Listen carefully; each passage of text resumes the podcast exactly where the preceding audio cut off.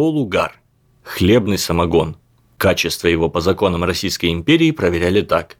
Набирали медный ковшик жидкости и поджигали. Если после отжига оставалась примерно половина, то это нормальный самогон. Полугар. Если больше, то плохой, и продавать его по установленным законодательством ценам нельзя.